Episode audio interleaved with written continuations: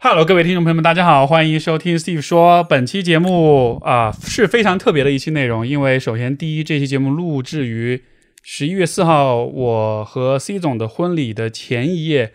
然后第二件事情就是今天来的嘉宾有好多位，现在我们都聚集在啊、这个婚礼之前，我们都聚集在一个酒店里面。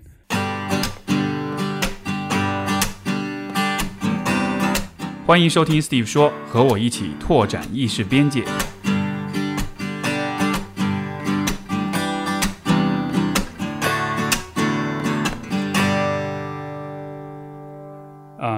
都是大家很熟悉的朋友们。我们先依次跟大家介绍一下今天的到场的嘉宾，好不好？大家每个人挨个来自我介绍一下，肯定都是大家认识的。来，我们从这边开始。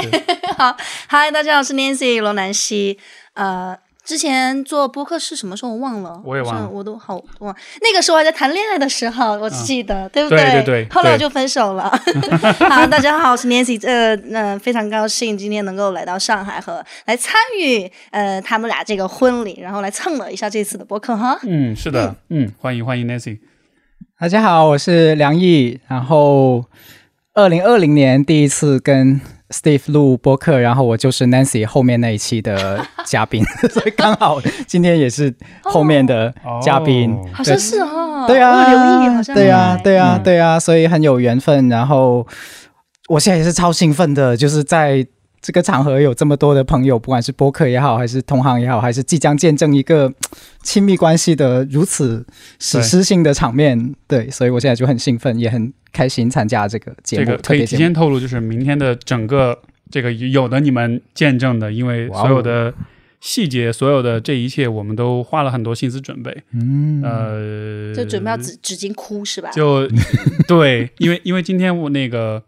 呃上午我跟 C 总我们俩在各自的房间里面写誓言嘛，写了一会儿，我们俩出来，两个人都是泪眼汪汪的，哦 所以明天大家做好准备。OK OK，好，先下一位，嗯，Hello，大家好，我是卢美文。哇，梁毅记忆力太好了，我都完全失忆。我刚刚跟 Steve 在确认我们上次见面是什么时候，咱们俩都想不起来了。然后我跟 Cici 在确认的时候，然后两个人都说不一样的时间，久太久久了真的。而且今天来啊，很高兴就见到好多的网友，简直网友见面会嘛，嘉宾齐聚一堂，全都是网友。是的，非常开心，也很期待明天呢、这样听起来，我明天是不是那个补妆啊那些东西都要带齐全？好像是说应该涂防水的化妆品，没有用啦，防水的也没用 哦，那要先带好补妆，这是很重要的提醒。嗯，好好，好，我感觉这个是春节联欢晚会现场，就是大家说了一遍中央电视台，中央电视台。哦，我这边是驻外，没有我呃，Jazz 静书，我是专专门从荷兰阿姆斯特丹飞回来的，辛苦了，嗯昨天刚刚到上海，飞了一路过来。对对，太荣幸了，啊真荣不不，我们很荣幸你能跑这么老远的跑过来。应该的。嗯嗯，本来今天还有另外几位嘉宾，然后就因为各种各样的原因就比较就就没有来，很遗憾。本来我想凑一个可能比如说十个人或者一个一个大杂烩这样的，大家每个人都能聊一聊。对我刚刚听到 Jace 讲，还以为他从河南来，原来是荷兰。是荷兰，对对对，我们是一八年认识的，我还专门翻了我们的聊天记录，就那个时候我还在做表匠 FM，然后真的是迭代了一个版本或者 N 个版本的我和 Steve。哎，对是的，是的，而且嗯。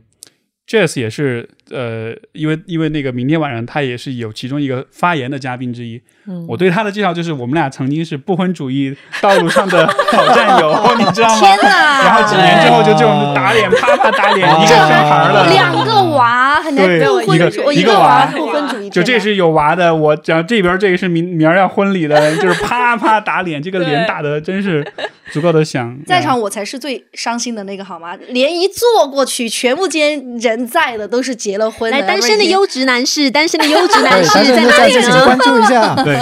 不对不对，但是但是你但是其实你看，这样我们一圈坐过来，反而是一个婚恋关系里的一个光谱，各种分布都有。嗯对吧？所以我觉得其实还蛮有意思的。那嗯 anyway，今天其实把大家聚到这儿呢，我觉得，呃，一方面当然是我个人的私心，就是说这是一个呃记录的时刻，而播客一直是我过去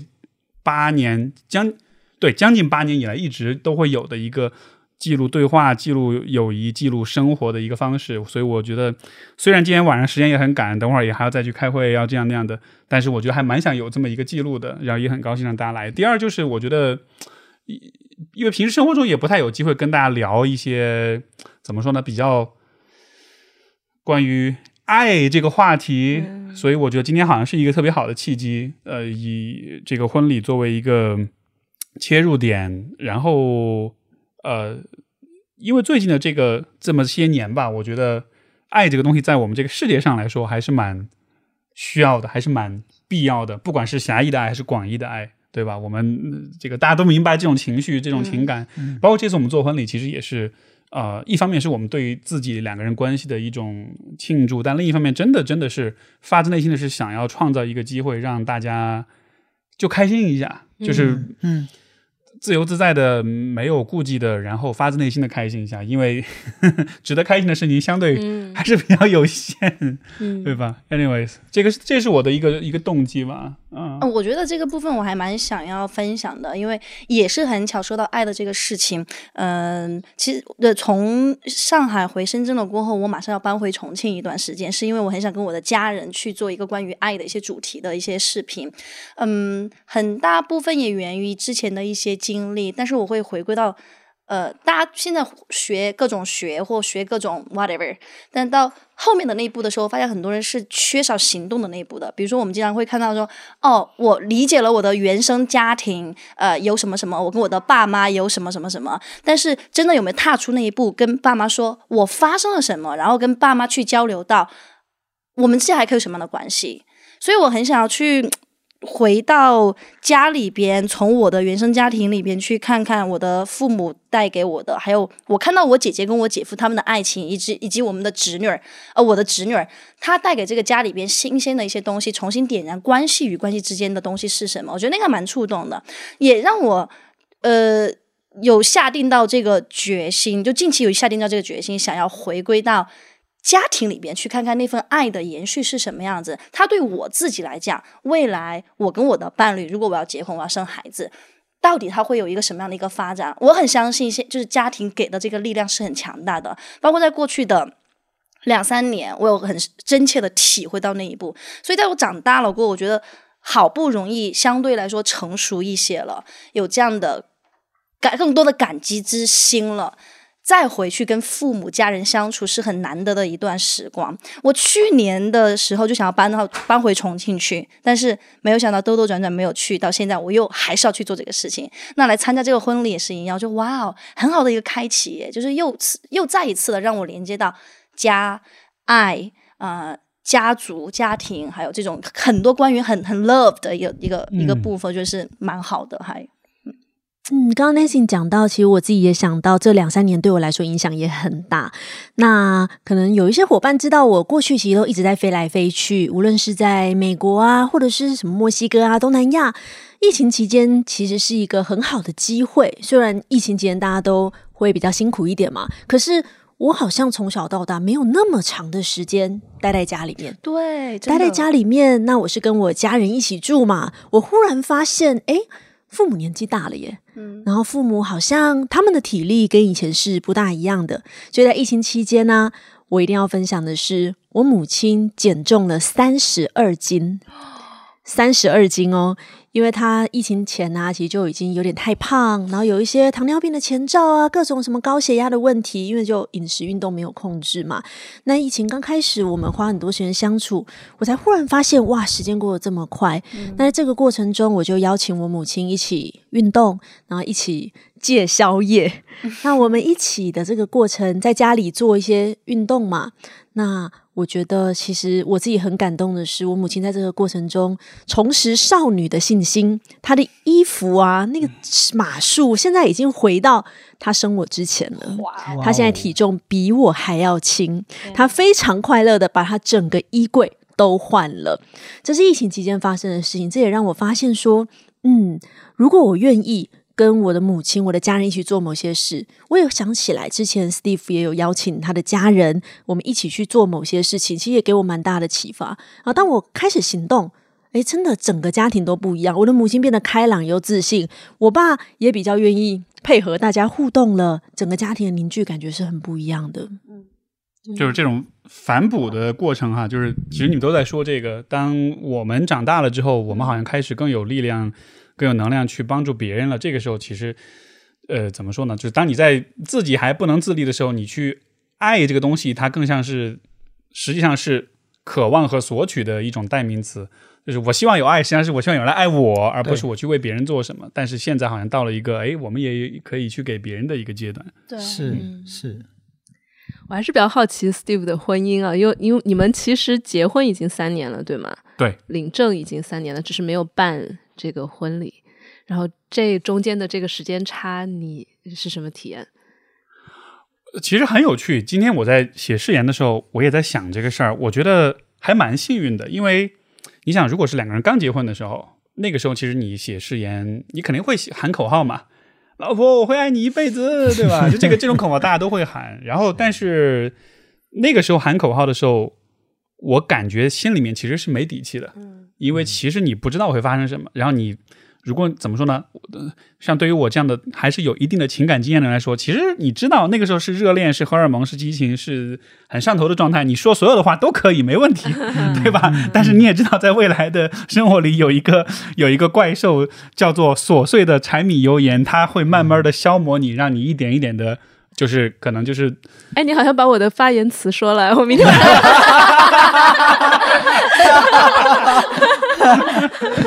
哇，那只能说明我们就这个这个共性太强了，说明很多共鸣啊。对，那刚才心里面也有一个声音说啊，我也有这个部分，也可以说很多。对，而就真的真的是真的是经经过这几年之后，然后现在再来办这个仪式，其实一方面我觉得是确实很不爽，就是没有在那个我们最渴望的那个阶段做这件事。但另一方面，从积极的角度想，这又是一个很有意思的一个小契机，就是让你。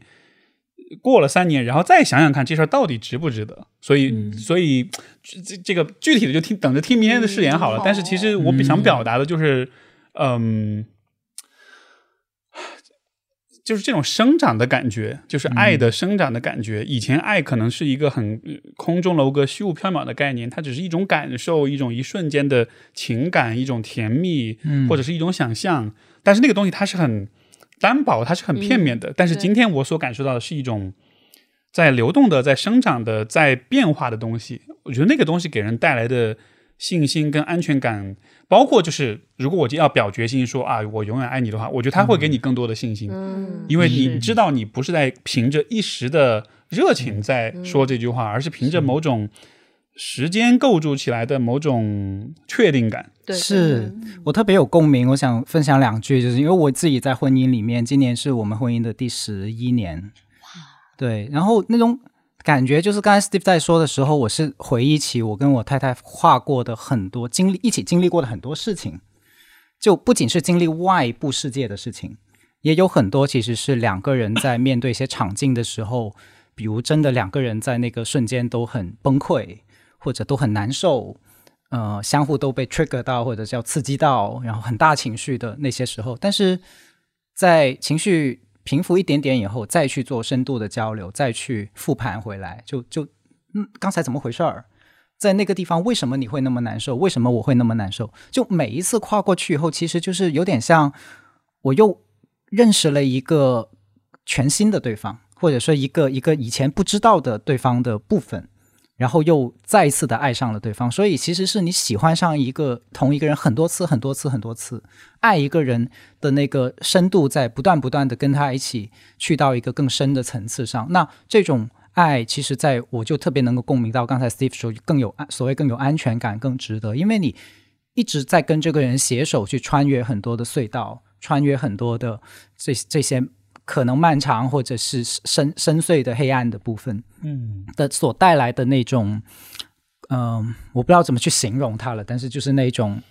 嗯嗯，我我今天 这两位男士，我我可以我可以透露的就是，我明天誓词的第一句话就是我一直在想要写出一个最完美的誓词，但是我觉得真的好难，就是你说的，就是这个东西它。它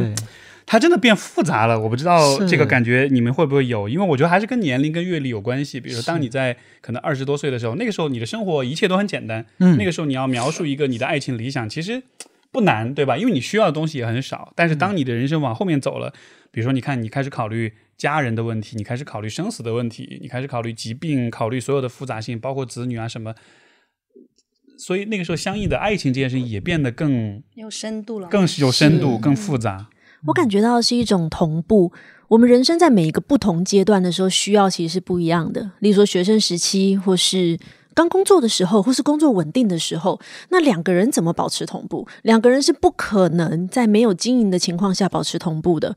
好像每一个阶段要去重新的复盘。我回想我自己的亲密关系的经验，也是好像在每一个阶段，大家都会有很巨大的变化，但是我们有没有这个意愿去跟对方保持同步？我们有没有这个意愿去在成我们进入下一个阶段之后，同样的愿意去了解对方，重新的磨合？有点像刚刚梁毅讲到的，好像一直去穿过一些不同的隧道、不同的困难。另外，我其实也蛮好奇，因为对我来说，我一直都觉得，嗯，婚姻有一点像两个人一起创业，那婚礼就是一个非常大的 program。在办婚礼的过程中，都还好吗？呃而且有很多的细节，哇！谢谢众各位投资人。我的董事会，这真的是这真的是一个送命的题，呃 这个应该婚礼之后才会播嘛，对不对？呃，是的，是的，我们明天还是可以先感动一下。对，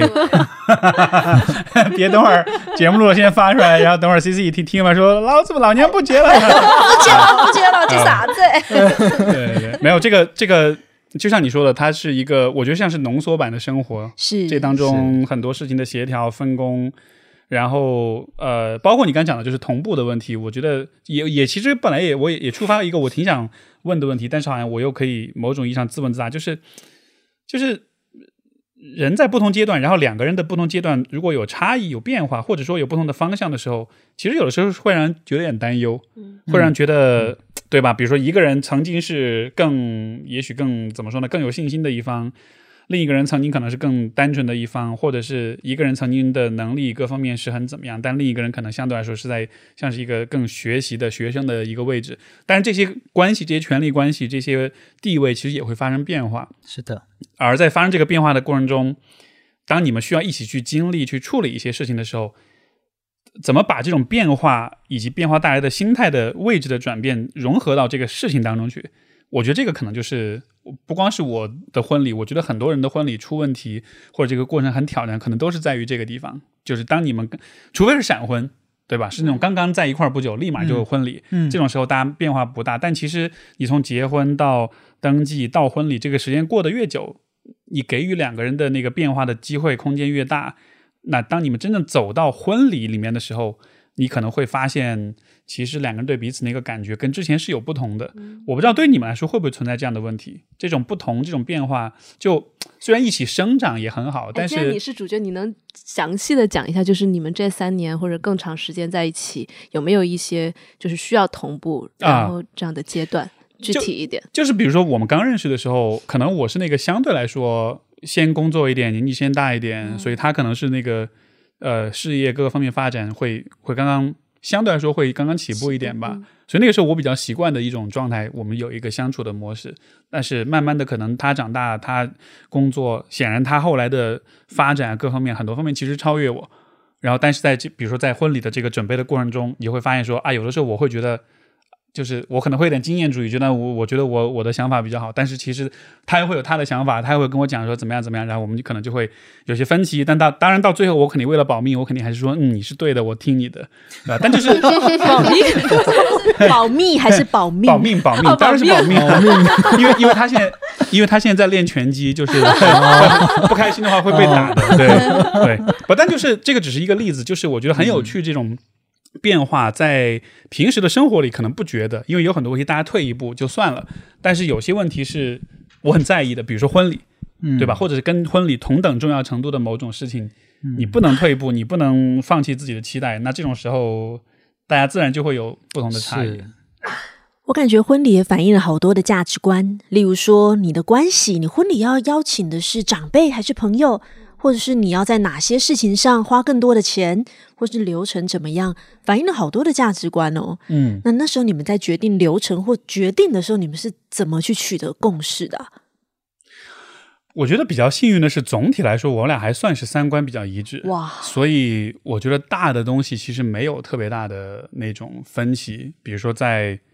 嗯、这种家庭关系的这种理解上，比如说在呃可能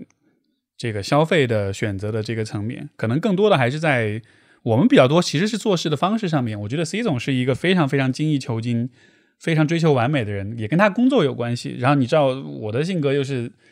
自由职业时间久了，对吧？这个很 已经忘了早起是什么感觉了，所以很多事情就觉得其实差不多就行，不想要太有压力。你说谁对谁错呢？其实也也没有对错，但是确实是大家期待的东西不一样的时候，这时候确实需要做个选择，到底是怎么来。然后显然是最终我是更多是跟随他的脚步，但是就从我的角度就是，哎，人嘛还是有惰性，还是有那种，嗯你知道吗？就是想要按照习惯来。嗯，所以这个当中，你你你们一定要挖黑料，那已经报给你了，这就是我们之间的冲哇，这个跟身材有没有关联呢？我看 C 总这个已经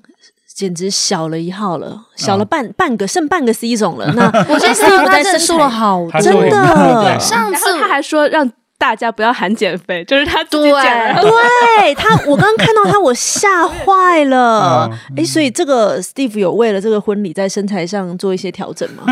没有，这是就是有有对有了，婚礼的还是有态度一些了，有一些了。真的瘦的好大一圈，因为上次对嗯，我我们吃饭的时候，他那个时候还还说，哎，我要开始减肥，对我坚坚持不下，来，我？印象，我在那对，他今天好瘦，天哪！对，但重点不是说瘦啦，重点是整个人精神又健康。其他其实也有一种有点像是职业精神里面，就是说。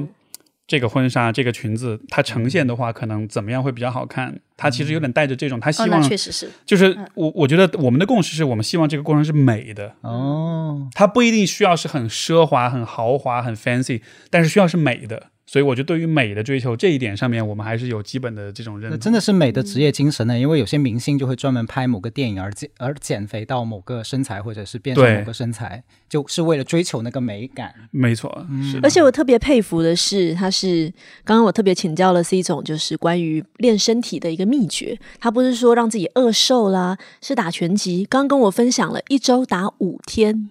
每天暴汗。嗯，所以嗯，大家加油吧，还是用健康的方法瘦下来也挺好的。我是 Steve 派的，比较带多一点。幸好我们在关系中都被尊重了。有一起去打拳击一周五天吗？呃，我他巴西柔术啊，对对对对，没有他，反正反正我觉得这个过程就是我还是蛮鼓励他，因为我觉得这个问题有点超越了说是身材焦虑的问题了。嗯，我记得上次有聊到这个，对，就是东西它其实不太是一个身材所谓的身材焦，是我想是你知道，就是我在意别人的眼光的那个问题，而是你对你自己的一种标准。就这个方面，我还是充分的尊重他的这种想法。一开始我会说啊，就是你不要。我还是拿会拿那一套，就是你要呃接纳你自己的身体或者什么说那个，但是后来慢慢让我意识到说，不是我的逻辑不是这个，然后我就说 OK，那就你就按照你的方式来，然后我尽可能的支持。其其实也还是联系到前面说的，我觉得是大家在婚姻当中对彼此的这种差异的这种理解，是有的时候真的是你很习惯带你自己的成见去看一些问题，对。但其实别人的出发点跟你完全不一样。他有的时候是符号化的，或者说我们也被一些舆论裹挟了，或者是被一些思潮给裹挟了。但是当你真的跟他聊深下去的时候，你会发现，哦，这个是他的选择，这个是他自己有很有自主性的选择的时候，哦，这个就不是身材焦虑的时候，那个那个不仅是允许，不仅是接纳，而且是支持的那个部分就会开始出来。我感觉尊重很重要，像我们前面讲到的同步，我想这就是一种同步。虽然我们在身材上的追求不大一样，例如说我另一半、其实刚好跟 Steve 他们相反啦，我另一半已经练到就是有腹肌、胸肌，线条都非常的棒，然后我就躺着继续吃甜点。我们的态度是很不一样的，但我们其实是。会稍微念几句，但我尊重他，他也尊重我。他叫我去撸铁的时候，我说：“哎呀，一周两次就可以了，一周撸五天。”那这个就让我感觉到说，诶，尽管我们已经走过了很多年，可是那个互相尊重的感觉是在的，而且那个同步感是在的。我尊重你，你想要你的身体是这样的，然后你也尊重我，我是在一个基于健康的前提下，我没有想要那么多的运动。而你说这样的这个尊重，就它不只是一个哦，这是你的选择，那你就这么着吧。我觉得有时候这个尊重背后是需要是很费劲的，嗯，是的，是的，是的，是的，是的，是 对吧？就他有的时候是需要花你的耐性和你的，就是还有因为那个知，我觉得呃就是回到刚刚你们说的那个部分，就是说到呃类比减肥这个事情，我突然想到你们俩俩聊的时候，突然想到，呃，我妈天天劝我不要再创业了，天天劝我回回从前找个人结婚，然后其实创业真的很累呀，就像比如说减肥也会很累呀。可是你知道最终的一个目的，你你你是你是想要朝到那方面的。其实我也知道累，我我我并没有很想要，比如我家里边的人说，那那就放弃吧，不用这么累呀，你不用怎么怎么样。我知道那是个好心好意，但实质上我觉得回归到我自己本身来讲，我觉得这件事情做了过后，我想要得到的更多。更加正向的支持，因为我很明确，这个是我想要到达的那个目的，我想要到达的那个那个方向。我要减肥减下来，我要美美的，我想要。那这个时候可能会出现很多心理上的焦虑，或是影响到我的关系，影响到自己的事业发展、身心健康等等。这个时候，也许我还蛮期待我身边的这一个人，他给的鼓励是：好，那 fuck it，你要做这个事情吗？那就做下去，那就坚持做下去。就按照这个计划做下去，那我们就一起来实行，而不是在这个时候说没关系啊，就放，哎呀，你这样子就好了呀。我明白那个爱的对另外一面，可是也需要那个跟创业是一模一样的。其实就是，我觉得其实就是爱你的人，他会有一个盲点，就他无法理解你在那种痛苦当中所追寻的东西，他只看到痛苦，他看不到痛苦当中包含着你很渴望的东西。也有可能是，我觉得在当下的时候，当事人也没有那么的明晰明确。就像你，我觉得，比如回归到我创业上面，我创业上面，我真的想，fuck，为什么这么辛苦？为什么是这个样子？是不是？我真的很想放弃。可是那个时候很徘徊的时候，嗯，你到你过了那段时期，你才发现，哦，我不是想要放弃，我只是觉得很痛苦。在这个时候，有时候我自己也在那个当中啊、我不知道挣扎的时候，我很希望外界来的我爱的那个人说，来，我们。再往前推一步，看看是不是到底是那个真相是到底是什么，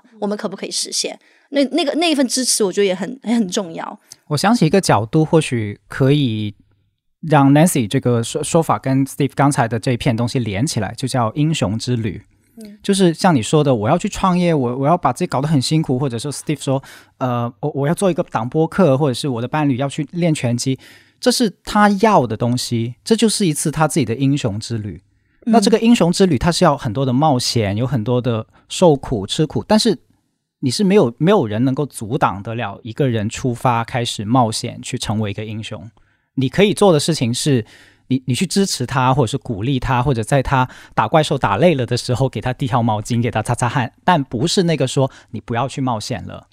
的那个人，对对吧？你想要的是那个有，不是说有一个人说，哎呀不要了，这些东西不是不是是你要的，或许是 both 吧，嗯就是它其实是一个是阴性能量，一个是阳性嘛。就阴性的就是说，啊，你怎么都可以，我怎么都爱你，你嗯都都接纳你。我觉得我们也都需要这个东西。然后另一边是阳性的说，那你咬咬牙再坚持，然后我可以看到你想放弃背后的东西，你再坚持一下。就我们都需要这两样啊。对，我觉得那个嗯陪伴其实还蛮重要的。我因为我说到这个话题，也是因为上次跟 Cici 去吃饭吃饭的时候，他讲到那个时候状态没有那么的好，想减肥，要办婚礼了，怎么怎么样。然后他也聊到，其实这个部分后面他你们你们俩有聊嘛？他有跟我说，呃，有聊到心理的那个部分，他自己也能够明白，并不是说我在意这个胖瘦太多这个样子，而是身心上面的健康。但是因为不知不知道你们中途到底会发生什么，但目前从今天我们看到大家的状态是很好的，不知道这个中间会经历什么，也许你可以跟我们分享。但是我觉得这个过程当中，一定是有两个人一直的陪伴，陪伴那些很辛苦的，陪伴那些很快乐的，才能走到今天的这一这一个角落、这个部分上面去。有一个日本的电影叫做《百元之恋》，你们有看过吗？有有有打拳的那个，对对对对嗯对，就是呃，他就讲一个三十多岁的一个很废柴的一个女生，后来偶然的机会就开始练拳击，然后就练得特别特别猛，到最后打比赛啊什么，虽然后来也失败什么，但是这个过程就是通过这个过程跟剧她透，全完了。嗯、哦，是，对啊，sorry，不好意思，不好意思 没看过的自行跳。但是哦 OK，就是我我觉得重点其实就是刚才我在听你在讲的时候，我我回想到 C 总他练拳什么，我就想那部电影里面就是当他在拳台上跟别人对干的时候，他下面的家人站在下面，其实都在不停的流泪。嗯，他们的流泪就我就觉得就是你又很想为他加油，但是你又好心疼。嗯，所以就是当你要去爱一个人，去支持他，包括你说的要去尊重他的时候，这就是我说的那个尊重是很费劲的。他不是说只是是。哦，不是说哦，你去做你喜欢的事情就好，嗯而是说是我看着你好痛苦，我也好心疼，但是我得克制住我那个要去阻止你，要去保护你的本能。对，哎然后你得太理解，真是。你得让他去，去。让他受伤，让他被被揍、被打倒，但是你需要尊重说，你要尊重他，你就必须忍住你的这些情感，这样他才有空间去做他所做的事情。是。其实顺着这个话题讲，我忽然想起来，我们在人生过程中也蛮容易遇到这种被打在拳击的过程。其实结婚对一个人来说是职业生涯最重要的选择，因为我自己的专业是职业生涯规划，我就很容易去观察到，诶，那其实 Steve 跟 Cici，我认识 Steve 是在他认识 Cici 之前，啊，对，还我发现对对对，真的他变化非常 大。哦，真的是我真的是觉得换一个人，而且他的职业生涯发展其实受到 CC 的影响是非常大的，包含做事的方法啊，或者是整个职业的一个态度。那我相信对于 CC 也是一样的，Steve 的支持让他可以去。勇于挑战自己，然后也有非常好的一个照顾嘛，所以我也会想要了解说，诶，就是不知道大家啊，在婚姻，那在结婚的过程或找一个伴侣的过程，你对你的职业生涯的影响是什么？或者是 Steve 有没有可以跟我们分享一下这些年你的一个巨大的变化？至少在这里，我是那个也是受到巨大影响的人。你先说，你先说。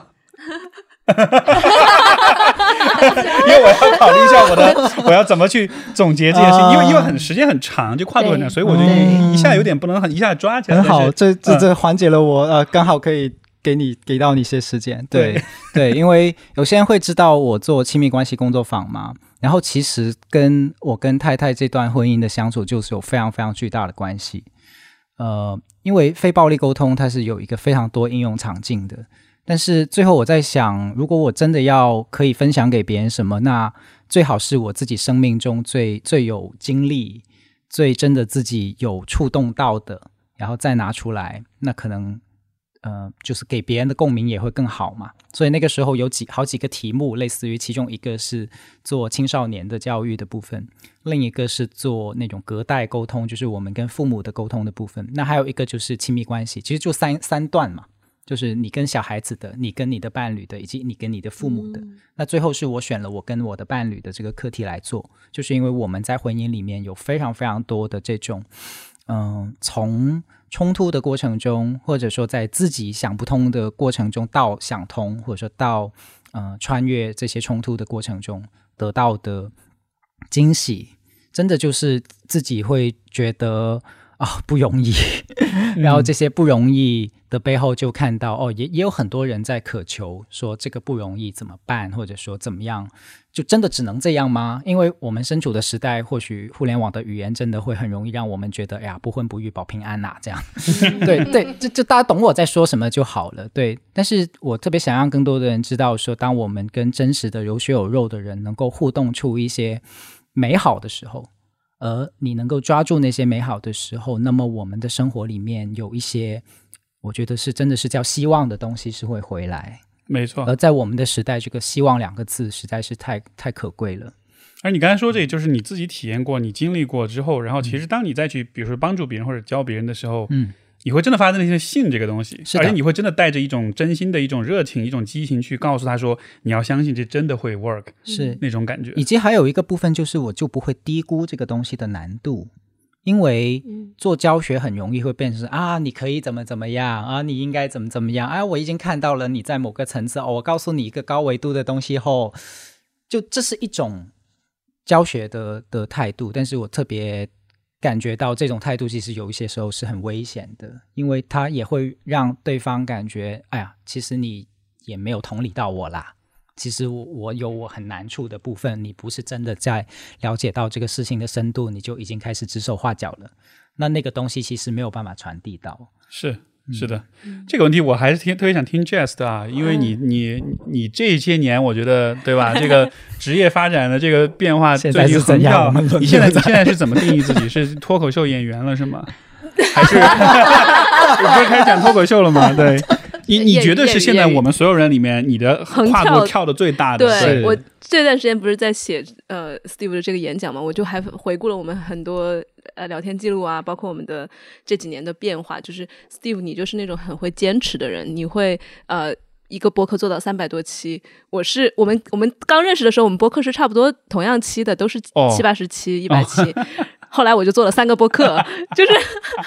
就是我们各自有不同的品质，我就发现，就不是说我不会坚持，而是说我可能就是迭代呀，然后呃不断的去推推倒重建，可能更像是我的风格一点。嗯，但是这个里面有受到婚姻的影响吗？这是他最，这是刚才美文问的最早的问题。你怎么老是抛球啊？啊，我要我要又要给我自己争取更多一点时间明天的那个绣球还没做出来呢，就开始抛了。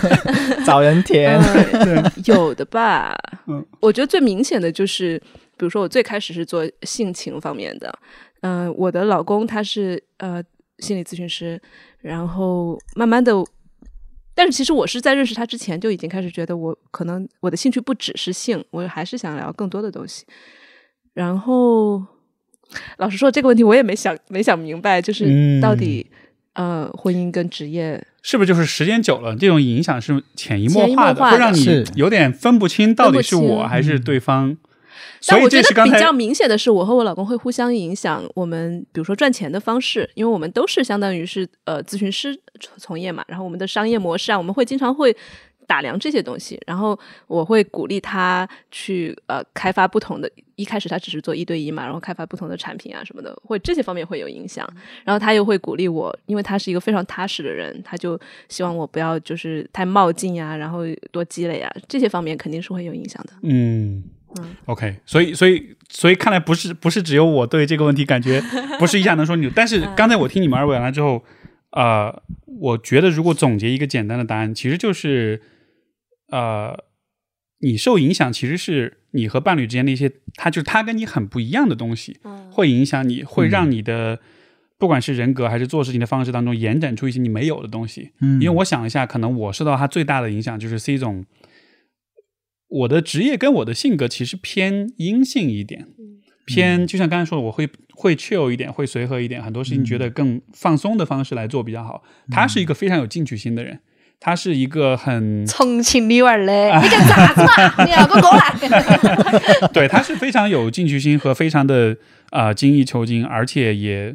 我觉得是比我更有一腔热血的那种人。所以在这个过程中，我觉得他其实是 push 着我去啊、呃用更用力的方式、更认真、更专注的方式去去突破一些东西。这个我觉得是他可能不是一两次的这种很打动人的发言，很。打鸡血的那种谈话带来的，他更多的是一种言传身教。其实我觉得跟就是教育孩子有点像，就是父母其实你说教是不管用的，而是说你的书房里有多少本书，你的孩子他的学习成绩才会好。我觉得是有点类似的那个道理，所以我更多是看着他的很多事情，我受到感染，受到感召，然后我才慢慢觉得好像我自己的某个部分也跟着变了。我的感觉好像是我们被另一半带出某些东西，或我们本来从来没有尝试或没有想过的，然后被另一半带出来，然后进而我们就迭代成一个不一样的自己，然后也对我们的嗯生涯，无论是人生关系或者职业发展，都有一些还蛮大的影响的。对，就是这个、让我想起以前好像是 Sam Harris 还是谁，他就说关于这个 free will，关于自由意志，他说那个人存不存在自由意志，他就说其中一个呃论点就是说，如呃大概意思就是说，如果你否定自由意志的话，为什么人会被别人 inspire？、我们会被跟我们不一样的人启示到，然后我们会做变试图变成一个不是我自己的那个人。就我就从这个角度上来说，其实你选择婚姻，你选择一个好的伴侣，有点像是在选择你愿意被一个什么样的跟你不同的一个人给 inspire 被启示，然后你试图变成他，或者你拓展出他的那个部分，就有点像是我生下来我出厂设置我的人格，我的性情就是这个样子，有一套固定的东西，嗯，对吧？但现在如果给你个机会，让一个人进入到你生活里面，然后让他的存在帮你加一些模块在里面，从而你变成一个 plus 的版本，那你愿意 plus 哪些东西出来？嗯结婚就是在投胎。忽然想起这句话，啊，进去来了。就是为什么中呃，就是那些妈妈们，他们都说什么呃，嫁的好什么不如什么来着？嗯，呃，我大概懂你意思，但是我也想不起来这个那句话。我也想不起来那句话，还是嗯，就之类的，类似的嗯对是是。可是我想延伸一点点，就是这我自己在体验这件事情的时候，其实有一个转换视角的过程。怎么说？就是有的时候，比如说我的太太会管我的一些事业上的事情，虽然我其实职业上其实是很独立的嘛，她可以完全不管的，但是她有的时候会有一些很强烈的意见，会告诉你说：“哎呀，这个人你不要跟他交往了啦，或者说，哎呀，这个项目你不要接了啦。”那这个时候，其实自己有的时候会反应，第一反应其实是一种，哎，你在你在管我，哎，或者说你在呃，就是就是抵抗性的、抵触性的，甚至是有时候会上升到价值观，类似于，对哎呀，你不要试图改变。变我。对对对对对，就是会有一种抗体出来的这种感觉。可是呢，很很神奇的事情是，当慢慢自己去就是夜深人静去去回头想一想太太的这些强烈的做法的时候，就会感受到说，哎，她可能是想保护我，哎，因为他是你的枕边人，因为他是那个最跟你一起生活的人。那就意味着他其实也是最懂什么人会可能伤害到你，什么东西可能会威胁到你。就尤其是知心人的的状态下是这样子，就真感情其实有一个部分就是这样，你特别想让对方知道有些东西，如果你碰了你会很危险。可是如果他跟你提出来的话，又有可能触及到可能是不管是你的自尊心也好，或者你自己的一些价值观也好，那这个时候你要听进去意见，其实就特别困难。这个我觉得好考验人的信任啊。是的，是的，所以你我才要真的发自内心相信他对真的是为你好。对，所以某些时刻我，我我穿过去后，我就会想，哎，真的是老婆说的对耶，他是对的耶。对这一段赶快就是剪出来，就是给老婆听。就是说给老婆听的。呃，我觉得连接到这儿，我可以回来一点点啊，因为在座的各位都是幸福婚姻家庭的，然后我我现在我现在是单身的情况，因为还没有结婚，嗯，来，我们帮你把一下麦。可以。然后我想说的是，其实这个节目今天这一期真的很好，我觉得可以鼓励到我相我相信 Steve 的听众里边很多是单身的，也有很多，而且现状社会上面来看，大家好像对爱的这个呃希望度，就是那种。我我相信爱的这个东西好像越来越弱，我反而会觉得这一个播客可能会 inspire 到很多人，包括我回到我自己身上，呃，因为谈到职业和婚姻嘛，我的职业关于两性的，关于做性教育的，是其实相非常非常影响我的两性感情的。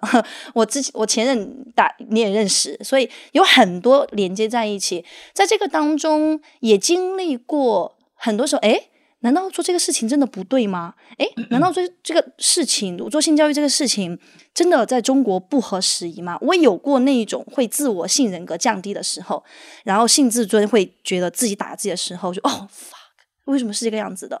然后当全部都过完了过后，发现不对，不是那个样子的。嗯，无论是什么样子，我觉得无论发生了。你跟这个男生，你跟这个女生什么样的一个经历？关关于你职业对你的评价，对你的个人标签的一个添加也好，那不是真实的。所以我也很想告诉在听的，就是这些现在的听众，如果你的职业有受到婚姻关系、爱情 whatever 的影响的话。没有必要去丢失你自己。我现在就觉得，哇，如果你要问我，哦，以未来我们的孩子被人家就是拿着你的照片怎么怎么样，你要怎么办？吼、我要问你，你要怎么办？你做我的另一半，你你做我的老公，而且我也并没有对爱这件事情失去信心，我还是依然会觉得。我对爱充满了希望，我还是很想要去有家庭啊，或是未来有小孩子呀。我觉得这个是，嗯，不一定，我一定很期待到。我现在的阶段是，对面还没有过来，但是我可以做那个给予爱的人。我的这个爱，也许是通过我给予我家里边父母的、我侄女儿的、我家里边人的，我可以就是那个爱。当我是能够给予很多爱的时候，我相信他那个能能量是会回来的，他自然会在这个当中也帮我自我成长到一定的阶段，去吸引到更好的。能量的那一半会回来，嗯所以我也想鼓励大家说，那我不用担心，对真的不用担心。其实你刚才说有一个，我觉得点出了一个关于爱这件事情可能最挑战的一个东西，就是一个是被对方改变，一个是我坚持我自己，嗯对吧？嗯就是其实两件事情都有它的美妙之处。是嗯那显然玩爱这个游戏就是，或者玩婚姻这个游戏就是，哎，我在这两者之间怎么找到那个平衡？对因为你说我也很，我就对啊，要坚持自己啊，都肯定很重要，因为肯定有些本性的东西。但另一方面就是你不可避免的会被人影响，包括像兰姨刚才说的，对吧？一人你想，哎，确实他是对的，就是就很矛盾。对，明白明白对。吧它就是没有一个所谓二选一的答案。嗯，他并不是说在坚持自己与人听取对方之间只能二选一，他不是这么简单。如果这么简单就好了，但恰恰就不是如此。是哎刚 Nancy 说到就是单身人士，我我在想我们的听众里面肯定很多人。不婚或者是恐婚的人会有这样一个恐惧，就是结了婚之后是不是人生就无趣了？嗯嗯、不管是就是生活的多姿多彩，还是说真的性呀或者伴侣，就我们说到如果比较辛辣或者是敏感一点的话题，我不知道你愿不愿意聊，就是你现在怎么看这一点？我觉得很多即将要走进婚姻或者刚刚走进婚姻的人都会想这个事情吧，就是生活会不会变平淡？然后我们今后如果真的要白头偕老的话，那么多年，你会有这方面的恐惧吗？我反而觉得是，呃，也是刚才我听 Nancy 在讲的时候，我也就开始在想的一点，就是爱这个东西，其实，呃，我们在比较怎么说呢？当我们在生活中有很多不如意，或者是有很多困惑的时候，我们想要用爱这个东西去简化很多东西，像是我们在爱里面或者婚姻里面找到某种答案，所有的问题都解决了，然后我们所有的烦恼都没有了，然后我可以。你知道，就是自然的生活的很快乐。但是其实你一定要玩这个游戏的话，它其实是一个会让你的生活变得更复杂，或者让你看世界的方式变得更复杂的过程。因为我刚才就冒出一个念头，我觉得爱这个东西像是一套哲学体系一样，它里面包含的不光只是两个人在一起的卿卿我我，嗯，它好像包含了很多我们在这个里面去反思关系、反思成长，包括反思我们和世界的关系，有很多很多的问题是需要你去考虑的。所以你说到会平淡吗？我的体验是，我觉得完全不平淡。我甚至觉得，如果没有了这段婚姻，我会平淡。我，完全一模一样的观点。就是就是因为就是你在一起之后，两个人的那种碰撞，它会一定程度上是逼迫你，但也一定程度上感召你，就是真的去思考，去 大家一起去讨论，去分析很多问题，从而你的精神生活始终是处在一个很活跃的状态，而不是说。就是啊，每天下了班躺在这儿刷个手机、刷刷剧，然后这一天就混过去了。所以就是，尤其像我们关系里，当我们开始有点混日子的时候，我们接下来就会闹矛盾、吵架。闹了矛盾、吵架之后，我们就会开始认真的想，一起思考，然后我们就会变得很活跃，然后我们关系就会变好，就有这样的一个过程。我我其实我我你刚刚说那个问题，我反而是反面哎，我觉得应该结婚很好玩吧，我真的觉得，我真的是觉得，是哎，结婚应该很好玩吧，然后生孩子应该很好玩吧，就大家可以一起就是做很多你自己一个人不能做的事情，你知道吗？是 真的，我感觉婚姻呐、虽然就不只是婚姻啦，就算是长期的关系也是。无论你有没有要进入婚姻，一个长期的关系久了，可能大家会想象它可能会平淡，没有新鲜感。但我一直都觉得啦，新鲜感不是去跟未知的人做已知的事，是跟已知的人去做未知的事情啊。哦，这个总结太棒了。嗯，哦，对的。所以，因为单身也可以很平淡的。如果你换一个说法的话，就是你你单身一个人，就假如有一个人每天躲在宿舍打游戏，或者在一在一种非常非常单调的模式里面重复过日子，那不也一样很平淡吗？对对，所以我是觉得，但我我不想让大家觉得我们有倾向性，觉得啊，我们都是在鼓吹婚姻，对吧？大家要响应国家号召，这个离婚率、哎结婚率掉下去，我们要把它拉起来，完全没有这种意图啊，就是还是尊重不同的人的这种选择。但是就另一方面呢，呃，哪当然哪怕你在单身的时候，我觉得你也可以，就是可能是带着一种更。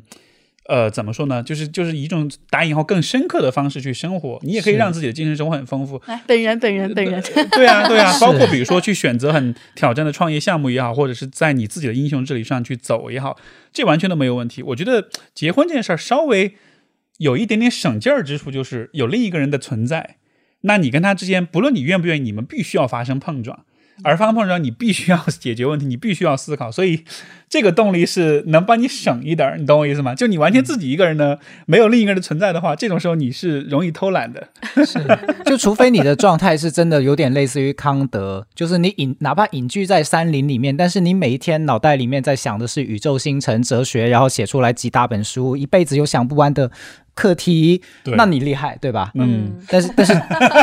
对，但是可能很多人真的没有人没有没有办法做到这样的所谓自律性的的自我与世界的频繁的对话的时候，那另一个人其实是会是一个促进的因素。对，嗯，而且我觉得我们能够都聊到这个方向上来，你会发现，好像我们其实对于婚姻都有一个共同的假设，就是他就是我们其实都很关注是自己的成长，嗯我们其实都衡量的是在这个婚姻里面自己能得到多少成长。我觉得这个心态还是蛮具有时代特色的，因为其实以往的婚姻不是这样的，是对吧？最早的婚姻可能是为了大家。呃，经济资源的整生存整合，生产资源的整合，两个 family 之间的合并与否。是 搭伙过日子，包括可能比如说以以前那种浪漫之爱的那种婚姻，它其实是一个角色，对吧呃？breadwinner 和 housewife 这个这个这个男主外女主，他就有一个具体的角色扮演。但我们今天在考虑这个问题的时候，我们你看，其实我们考虑全部都是我作为一个人，我能在哪些方面得到刺激，得到成长。嗯。是哎，我好奇美问，就是你能举一些例子，就是跟已知的人做未知的事，不管是你自己和先生，还是和和伴侣，还是你听过的，就有意思的。哦，因为这个对我来说是一件非常非常重要的事情。我自己的工作里面本来就有很多非常精彩的事情嘛，因为我到处讲课，又一直在咨询，会听好多好多的故事。所以回到我自己的关系里面呢、我跟我另一半，我们两个人曾经曾经都觉得我们应该不会结婚生小孩。哦，原来都是这样的。对呀、我们也是就加入啊，加入了这个。但我其实会觉得。呃，要不要结婚，或是在一个长期的伴侣关系里面，它其实是一种选择。我们可以选择单身，我们也可以选择在一段长期伴侣关系，也可以选择要结婚。但当两个人的相处，其实长期的朋友关系也是啊。我我觉得最重要的是，我们有没有对彼此的好奇心。我对这个人有没有好奇？举一个很简单的例子，我跟我另一半常常就会开始想出一些很奇怪、天马行空的问题。像前几年金庸先生过世的时候，我们每天忽然就想到说：“哎，你觉得你像武侠小说里面哪个角色啊？”他讲，我就觉得嗯，有像吗？我讲了，他也觉得不是吧，然后就开始一直讨论，一直讨论。那讨论的越来越多，就很有意思。那我是学心理咨询嘛，我另一半他是学比较偏大数据社会学。我们走在路上，我们常常旅居不同的国家嘛。当我们在伊斯坦布尔的时候，看到路上有穿的非常裸露的女性，也有就是全部包的紧紧的，我们就会很好奇啊。像我就会说，那我的看法是什么？什么就从心理学出发，他就会从社会学的观点出发。我们两个就开始一直讨论，一直讨论，一直讨论。两个人之间，我相信只要是人，一定有很多的不一样。那我们有没有这个好奇心？那在家人，我想回到家人，像我最早最前面讲到的，我们跟父母已经相处一辈子了，那那个相处的模式嗯也很长期了。我们有没有那个好奇心？例如说，妈妈今天去跳广场舞，她发生了什么有趣的事情？那这个好奇心，我认为是对关系非常非常活化的。那我自己也受益很多。当我对我的妈妈、我的母亲、父母他们的交友圈好奇，他们广场舞的一个社会组织有好奇的时候，我发现对我们的关系，光是他跟我叙述，光是我去理解，对我们的关系都是非常非常深入的，连我们的联系频率都变得整个高起来了。哎，我跟你我跟你说一个很惊讶的一个事情，对我来说很惊讶。你刚刚说到就是聊这些事情嘛，确实是这个样子的。我爷爷去世过后，就是我为了就是给我奶奶打电话，让她不要那么就关心她嘛，就没话说嘛，就。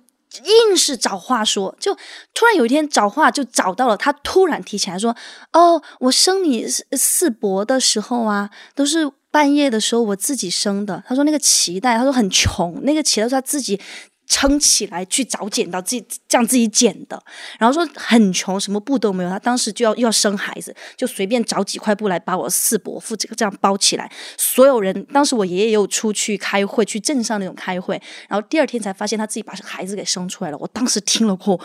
好震惊，你知道吗？就泪流满面，就这种很小的事情，然后发现哇，原来跟你的家人、跟你的爱人，你有还有很多很多的东西你可以去挖。他会在某一个阶段的时候，他可以可能跟你分享出来。他说这件事情没有任何我家里边的人知道，我只是为了去硬是找话说这个事情，突然嘣一下冒出来，我觉得天呐，太不可思议了。嗯就是想每一个人身上都有好多好多的故事，你的伴侣身上应该有非常非常多惊人的故事，你只是还不知道而已，可能。所以是熟悉的，有时候亲人反而是熟悉的陌生人。我们以为我们已经对他们了如指掌，但是有很多的东西，真的，我我又回想起来，就是我妈妈跟我外婆在吵架的时候，我以前只觉得他们烦，为什么这么这么多年了，你们两个啊吵架还没吵够吗？但是当我有一天去听的时候，突然间发现，哦，妈妈在讲的那个事情是她很多年来由，甚至是由她童年时期开始的一种缺失，然后呃我就不展开了。但是当我听到的时候，真的我自己会有眼泪涌上来对的那种感觉，就连接上了，突然间连接上，那个不仅是我的妈妈。那个还是一个，他也是个小孩子，他也是一个有有有有情感、有有需要，他很强烈的在那个地方有渴望的人。但是他这个声音在呐喊的时候，可能外婆做就他的妈妈、妈妈的妈妈未必能够听到。对，对，但那这个时候对我们来说，就是我我们怎么样去作为就是第一个听到的人，然后再去用什么方式让家里面更多的人去理解。是，包括这些阶段，我觉得到后来很可能我们都会经历，我们也成为呃，我们的孩子在看妈妈，在看爸爸，在看爷爷奶奶、外公外婆，在我们都在吵架的时候，对他们的影响又是什么？我觉得很微妙的是，从你们结婚、组织新的家庭，到我们好像又在谈论到我们的父母的那一辈会发生的事情对我们的影响，我们现在长大了过后的一些感悟，有可能到下下一个阶段，我们又成为。那爷爷奶奶的时候，你看就是一个串一个，就是很有趣的，就爱这个事情真的是传下去的，这样。以后以后有了孩子，让他来接班史蒂夫说，就那种感觉，说唱轮他们俩已经回啊有，他已经有了。对对对，哎，不过就是刚刚你说这个，我觉得，哎，这我觉得这真是关于爱这件事情，可能一个很挑战的地方，甚至在一个很本质的层面，我就是人的大脑存在的一种偷懒的倾向。就你跟你相处的时间久的这种人，你会自动去简化很多东西，那他在心里面，就像你说的，你逐渐就变成一个符号，而这个时候其实你就会对他失去好奇，然后你也很容易陷入你自己的固化的状态里。但是如果你真的保持对一个人爱，就好像是你得有意识的去抵抗你的大脑的这种这种捷这种认知上的捷径，你你不能贴标签，你不能就是以为你跟他在一起五年或者十年，你就知道他的所有的一切，而且你也不能忽视，就算你们在一起，就算你知道他的所就是以以往的过往，但是他还会变，他还会成长，对吧？他还会变成脱口秀演员，都是有可能的。呃，我想起来正念里面有一个说法，就是说，其实你每一次做一件事，都是第一次在做这件事。嗯，每天都像第一次认识你的伴侣。对，如果如果有这种心态的话，其实很多事情真的会不一样。就比如刚才说，熟悉的人做陌生的事，可以很 fancy，但是也可以很简单。比如我跟我的太太第一次离开我们的城市来参加一个外地的婚礼，这就是熟悉的人陌生的事。做陌生的事，嗯，对啊，就就这么简单。又或者是类似于哦，我们第一次面对我们其中一个家人要住院，嗯对，它可以很 fancy 很浪漫，但也可以是生活里面很实在的东西。但是那个东西一定是灰色的吗？一定是一地鸡毛的吗？也不是，因为哪怕在住院这样的事情上，比如对方会有担心，甚至是超过你的担心，你自己很淡定，作为男性或者什么有有一种一定要沉稳的部分，但是女性或者另一个不同的人的 personality，他会有另外一种完全不同的反应，但那个反应不是错的。对对吧？你们你们在共同经历这个事情，就像哎，他他为了来 Steve 的婚礼，他也会想很多自己穿什么衣服等等，这些全部都是我可以一起跟他去经历的事情。就好像是，如果你是带着一种探索跟甚至是冒险的心态在生活的话，那有一个人跟你一块儿对去探这个险，对你们能探到的东西好像会更多一点儿。对啊，因为两个人看到的东西总比一个人更多。有伙伴陪你一起玩，对的，哎对的，是的对的。嗯，你说这个刚才也我也是最近这个，我跟 C 总我们在准备婚礼过程中，然后因为她作为女生，她对于比如说两边妈妈的衣服啊，就会关注更多一些。然后有一天，她就因为她就跟我我妈聊完之后，后来她就问我说：“啊，你知道你妈最喜欢什么颜色吗？”然后我说：“哦，呃，不知道哎。”然后后来她又说。后来还有一个类似的事情，就是说到那个就是化妆嘛，然后我就一我就说，哎呀，因为我们就说明明天婚礼之前，就家家长要拉过来化下妆，然后我说还好吧，他不用吧，他平时不喜欢化妆，然后他就说你确定？他就说你都不知道，因为我们家就是两个大老爷们儿，一个女一个女的嘛，就是所以说我跟我爸就很少关注到她作为女性在这个方面的那种需要，她自己可能也为了适应这个环境，她也慢慢。不太去声张这个东西，但是当两个新的女性，就是我太太和她的妈妈进入到这个家庭系统里面以后，他的那部分就重新被激活。嗯，然后，然后 C 总就会跟我讲，他说你才不知道呢，你我你妈上次怎么怎么着化妆，她可开心了。嗯然后我就说哦，我说真的，我以前从来没有注意过这个问题。嗯，好棒啊！好棒！听众朋友们，不要讲只顾着吃瓜哈，也想想你自己哈。但是你看，就在你办婚礼的这些细节里面，我觉得很多时候我们就是概念里面的说的那些婚礼是一个消费主义的东西，好像就没有那么。我我想我想要讲一点 nuance，我也想问一下，就是在你办筹办婚礼的过程中，你觉得哪一些是有被消费消费主义裹挟的倾向，哪一些是呃你真正想要做的，然后哪一些，比如说你觉得特别，其实回过头来觉得没太多必要啊，或者什么样，有没有一些这样的细微上的差别？我觉得总体来说，就是好像我们更多就是借鉴这个框架，比如说婚礼这个概念，比如说、嗯、婚纱，呃，形式上的东西，这些东西，我觉得你你肯定得消费，你没办法。但是我觉得我们其实很把这个仪式看成是一个表达跟分享的一个机会，就是我们对彼此的感受以及我们对大家的感受是什么样的。所以其实这个过程中，我反倒觉得。除了必须得买的东西，其他的事情我们都尽可能是在用自己的方式去表达一些东西，因为这个当中的区分就是在于，你是想通过买一个东西或者消费一个东西来表达你自己，还是你直接表达你自己？啊，就是因为消费是一种，就是如果你是一个太看重表达的人，消费实际上是你在让别人用他们的想法、跟审美、跟设计来替你表达，对吧？比如说我要表达的我有多爱你，我是给你买一个特定品牌的特定系列的一个钻戒。还是说我用我自己的语言去告诉你我对你是什么感受？我觉得在这个取舍当中，我们很非常非常看重自我表达。嗯，所以也许我不知道有没有回答到你的问题，就是嗯，好像我们是这样去判断的。嗯，有吧，有一些，因为我我想问，我想到的是，我半年前办婚礼的时候，我发现如果我老是去刷小红书的话，我就会非常的焦虑因为上面是 全是，其实都是一种。推广嘛，就很多婚纱店呀，或者是各种的策划，它会有很多的想法，看起来也很创新。但是慢慢的你就会被裹挟，然后也会就是，如果你的眼光放在别人怎么推荐，然后哪些哪些火哪些好的时候，就很很失去自我嘛。所以你刚刚讲的刚好是一个相反的东西。比如说我们那个婚礼的那个搭建，就它会有一个场景的那个设计，呃，那个搭建的过程中，其实设计师跟我们还聊蛮多次的。他会去问我们：你最喜欢什么颜色？你最喜欢什么材质？你觉得你们的婚姻故事、你们的感情故事有什么特征？你看到这些画面，你看到这些材质，你是什么感觉？然后他给了我们不少的机会去把自己的感受和这些东西链接起来。对，我觉得越是有这样的一个呃，怎么说呢？一个一个去一个去沟通的空间，很个人化的东西。嗯、对，所以所以你从这个角度来说，呃。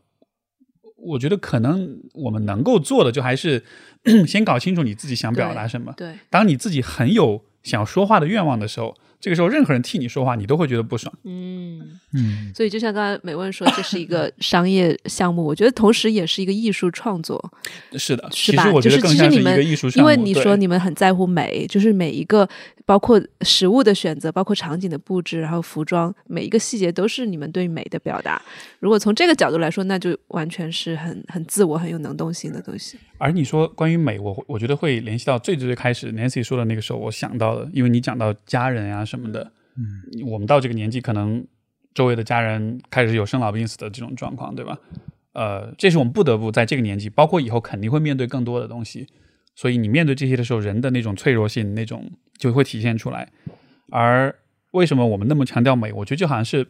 美是我们面对这些东西的时候，我们唯一能做的事情，一个对冲，一个对冲，真的，嗯因为我们之前不是去伊朗玩嘛，然后 我们就看到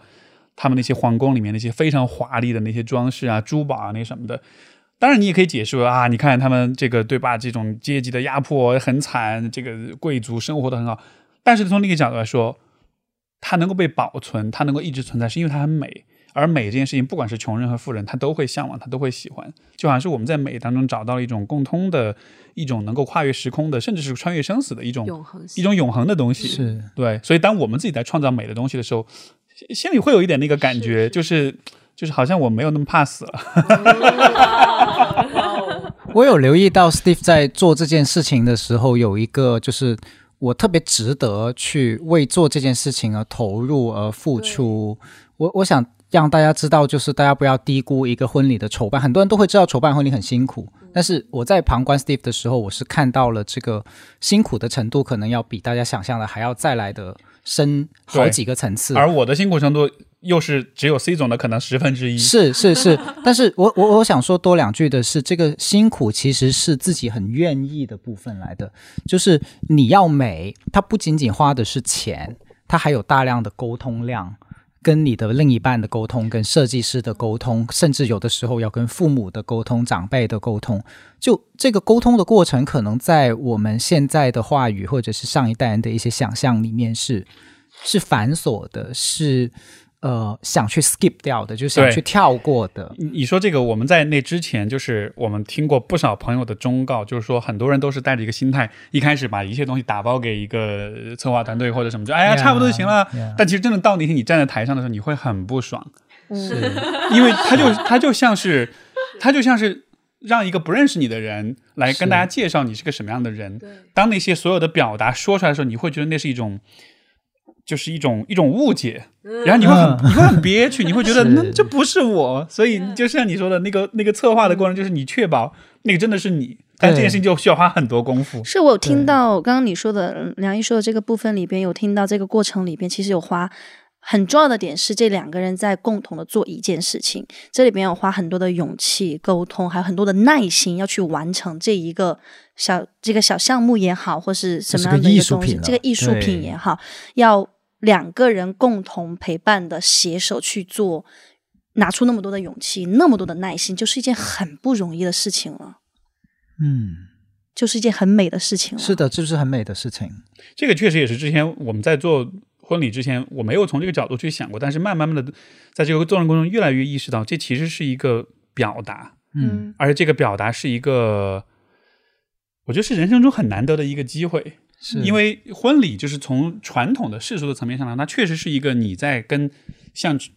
怎么说，你用一个。大家都能理解的语言去表达一个东西，是对吧？我们结婚就是所有人来看到，那台上两个人很相爱，他们所做的所有这些都是在表达，都是在炫耀，对吧？你们有多相爱？所以这个框架在这儿，这个底层逻辑在这儿。但是我们在做这件事儿就会想，OK，既然大家会因为婚礼而过来，而聆听，而关注我们，那这个时候我们可以说点什么？是，就这个部分是我之前其实没有完全完全没有想到这里，但是在这个策划的过程中。逐渐的就意识到，它其实是一个非常难得的机会，嗯，对吧？这些生命中跟你熟的人或者半生不熟的人，但是他们此刻他们都敞开他们的眼睛和心，然后他有那个兴趣去看一看，哎，你这个人在你这一生的最亲密的那段关系里是怎么回事儿，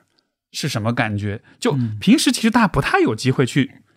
去表达这个东西。因为这个角度，我觉得也回应了呃，Jess 刚才问那个消费主义的问题。就所谓消费主义，就是恰恰跳过了你刚才所说的那些，把 把你最深处的东西拿出来，然后变成，就是就是钱花钱变成了只是实现这些东西的的基础，或者说一些一些 material，就是一些。辅助性的东西，但是那个最最核心、最重要的东西，我们是要拿出来的。对，而很多人的呃，不管是受教育的过程，或者是去参加别人的仪式的过程中，因为都是在商业支付的，比如套餐 A 还是套餐 B 的这样的过程，其实就是跳过了你刚才讲的这个部分。嗯，那就一直一直循环在这个没有这些核心的部分，所以商业所谓叫消费主义不消费主义。我我觉得就是有没有刚才你说这个内核的部分、沟通的部分或者耐心的部分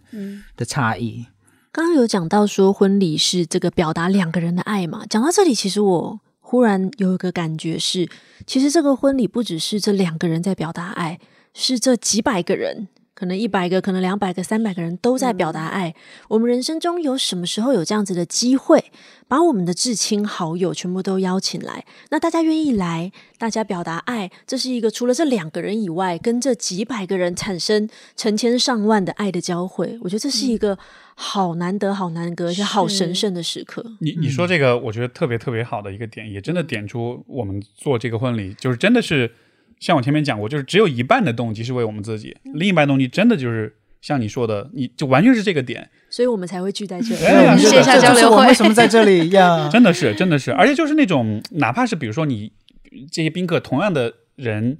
你聚在一块，但大家只是吃个饭，或者是一个什么别的理由的话，你可能不会在情感上有有这种有这根弦就这是一个关于这这个一个很私密的、很个人的、很纯粹的一个情感的一种交流。但是，对吧？婚礼上，这也是为什么我觉得婚礼和一般的聚会和公司团建和我不知道春节晚会不同的地方，它对每个人来说其实都是很 personal 的。哪怕你是参加者，你看到别人，但是你触发的那个情感是你很个人的那种层情感。所以真的很感谢邀请我们，真的很感谢。嗯，我我我怎么说呢？因为我过去的前面的上半年吧，我觉得也是经历一个很大的低潮期。这个过程中，我觉得还是被很多人支持跟帮助，这一点我觉得还是非常非常非常非常感谢。所以我在邀请宾客的时候，像有些朋友可能是啊、也许不是说在个人层面那么那么熟，但他真的帮我很多。像这样的话，我都会邀请过来，我就会觉得说，想通过这个机会去表达这种感谢，对吗？哪怕是比如说我们的，呃，也许我们的人生路以后不会有特别多交集，但是在之前发生的这一切，我觉得这个本身也值得 honor，也值得去去庆祝。所以这个当中真的包含很多就是这个层面的情感。嗯，所以这里面有很多美好的关系哦，不仅是对新人是美好的关系，由这对新人的这件事儿所延展出去的好多关系都是美好的关系。所以其实我们在做一件事情，就是让这些美好的关系，突然有一种参加一个大型魔法阵的感觉，但又是很真实的啊。是是这个是这个感觉，是这个感觉，没错。就被串起来的，嗯挺好的。对，非常好就是就是就是那个魔法，它可能只是一时的，嗯对吧？但就是我前面所讲，就是为什么我会觉得美是对于死亡的最好的对冲，嗯就是哪怕这一切以后灰飞烟灭了，然后但是这事儿发生过，是而且它 somehow 它被记录下来了，然后也许以后有人看到，他会感叹一下，觉得哦，OK，这还蛮不错的。像以前看那个十三幺有一期是哪一位学者，他就说过一个比喻，他就说，呃，山谷里的花开的特别特别美，然后呢，但是也没人看见，但是那花还是开了，而且很美啊，所以它的美还是你说它它没有价值吗？它是有价值的，就算没人看见，它那个美本身它就是一种一种很很，它就就像你说那个魔法阵，就来了那么一下，然后就灭了，然后就没了。嗯但是至少在人类的情感意识上，会觉得这件事还是值得的。嗯，嗯，是得到 Siri 都 都回应了。哎你刚刚说那个，我觉得还蛮有感触的。你说死亡是，呃，就是美是对死亡的一个对冲嘛？我觉得这件事情让我看到，呃，我爷爷去世，其实给我很大的冲击。然后，但是回过来美的那个部分，是我发现了非常深刻、强烈的和家人里边的那个爱，没错，非常非常强烈。我觉得那个爱是，对，就是刚刚你说的那个美，是完全的写照，真的很棒。挺好的。一般都是咱们节目都是这个节奏，到了这儿就会陷入沉思。对，这是 Jazz 最喜欢的，就是节目里的沉思。每一次做节目都一定会在某个时候，然后就会不说话 然后所有听众就会说：“哇，这里面这个部分的这个部分的寂静让我好有感，好感动啊好深刻。哎，但是我很喜欢你的提问呢，Jazz。嗯我觉得你所有的提问都很很落地，很就是很实在。我觉得听众应该很，很呃，就是我觉得听众很喜欢听这种，很触发，就很是因为实在。我我现在播客不是叫羞耻 play 嘛，然后我甚至还有一个呃作文题，就是婚礼是一场大型羞耻 play。好，请你来作文，Steve。怎怎么怎么你们我也不知道啊，就是我我总有一种感觉，就是就你来说嘛，呃，OK，如果这么来说，我觉得婚礼是一个把我就从我个对我个人来说，我觉得婚礼是把我情感上最脆弱的部分拿给大家看的时候。哎哎，我很期待明天你会当场哭到，我肯定会啊花这是你这是肯定会 emotional 发生的啊，啦。我跟你讲啊，就是我在选放什么歌的时候，已经开始哭了就。流过一遍泪了。我在写誓言的时候流过 n 遍泪了。嗯，然后明天我还会唱歌，我选那首歌也很有也有特别的含义。我在练的时候，我每练一遍，我都会流一遍泪。哦，就是有可能就哭完了，然后明天就 明天我们要给他集一个表情包放到网上。包括就是那我设计，比如说有一个部分是跟父母有关系，那个部分也是会对，就就是而且这些感受是那种你他来了之后你根本压不住，对，是你你想装作哎还好啦，但其实根本压不住。而且明天不需要装，对吧？对对啊，是啊对啊，我就已经做好准备了。所以你说羞耻 play，我觉得来吧，就哎，你有没有发现，经常婚礼看到都是男生哭成一片，然后女生都哎不要哭了，不要哭了，男生哭成一片，小心眼线，有可能会不能是因为会是男生唯一一个合法哭泣的机合？会。我觉得也有可能是因为这个广大女同胞在婚礼当中总是担任更多的职责，所以她其实很很累，其实很多压力，哦其实很不爽，所以到这这个时候觉得啊，这事儿终于完了。男生哭的，嗯，我好喜欢刚刚讲到的脆弱。我就感觉在爱里面，就是真实的爱，无论是伴侣之爱或是亲友之爱，我们可以在爱中展现真正的脆弱。那我们在爱中袒露脆弱，反而会让我们更有能量，或甚至是在应对其他挑战的时候，那个能量跟勇气是更强的。觉得对啊，真实的展示。后我们的那个 slogan，真实的展示爱心脆弱，全情的自我情绪表达。我就觉得在能够展示脆弱的时候，其实是打开自己的那个门的。这个时候，我允许别人进来，别人也才能有机会能够进来。哦、yeah，、我们可以 together。嗯你这样说，我突然明白了为什么以前我参加很多婚礼，我都觉得很做作、很套路，然后很没劲。嗯因为我觉得也许也不是所有人都准备好或者有这个意识，在这个地方真的去表达脆弱，嗯对吧？因为其实这件事儿挺可怕的，是所以呃，因为因为我我你们可能有这个感觉嘛，就是你去参加有些婚礼，然后就是你知道司仪，然后讲很多白头偕老，就那种 就那种调调，啊天哪！然后，然后你就觉得哦，约就是那个感觉，对吧？因为你知道那是一个很假的东西，你其实很期待那个背后是真的是什么。是但是可能也是对于有些人来讲，他确实对他说有可能真的是很可怕的事儿。那么多人，而且你像我们的话，我们来邀请的人，大家都是很熟的朋友，所以我感到足够安全，我可以这样做。但想象如果比如来的下面有一半是长辈，或者有一半是工作关系，半生不熟的，哇，我可能也不敢那么多表达。也是对、嗯所以所以如果这么来说，我觉得我也很幸运，就是在于我邀请来的能是像你们这样的，就是很亲近的朋友，让我感到足够安全，从而好像我才有了一个空间去很安全的表达自己这些情感。嗯，不然的话，那可能也还是得明天 我们会，明天我们会陪你一起面对复杂、失控、不确定。如果你的婚礼里面对，真的有这个部分的，就是任何的，不管是婚庆也好，或者你自己去策划的活动也好，都会有复杂性、有失控的部分、有不确定性，一直一直冒出来的部分。就做过活动的人都会知道，就天知道突然间给你明天来一个什么突发状况，或者台上有什么突发状况，但是那就是真实生活的一部分啊。对，那就是在那个时候，你你就可以去面对它。没错。而且怎么说呢？我觉得就是婚礼这事儿，确实它它的好处呢，是它呃成为了人们生活中独一无二的一个一个事件。嗯就它的重要性，对吧？然后它的那种，呃，比什么孩子百岁宴什么的，肯定要高很多。但它的坏处就是它被赋予太多的意义之后，它被捆绑了太多东西，以至于就是对于可能相对于我们来说，可能相对幸运一点，我们能选择邀请进来。但是对于有些人来讲，可能他需要顾及很多的，对吧？家人啊、亲戚啊、同事关系啊什么的。是所以就好像是在这个场合里面，我们虽然希望那是一个对自己来说很特别的场合，但另一方面，你又有那么多的东西需要照顾，需要顾及，就会有不自由在里面。但这个恰恰是阿兰·德波顿他说过一个点，他就觉得婚姻婚礼应该是请越多不认识就是不熟的人越好，就是尤其是那种什么三姑六婆，然后特别远方的亲戚或者特别远的朋友。他说这样能够达到婚姻婚礼的